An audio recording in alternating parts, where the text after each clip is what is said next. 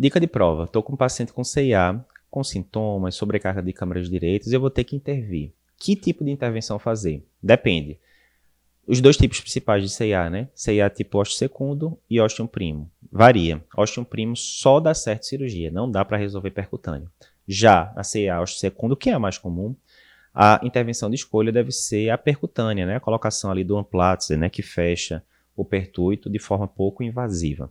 Contudo, para isso, você tem que fazer um transofágico antes, o paciente tem que ter borda para colocar lá o amplatzer que parece um guarda-chuva. Tem que ter pelo menos 5 milímetros de borda ao redor de todo o defeito. Se não tiver isso, ou se tiver outros defeitos associados que precisem de cirurgia, aí sim você tem que ir para a cirurgia. Ostium secundo, preferência percutâneo, ostium primo, só dá cirurgicamente.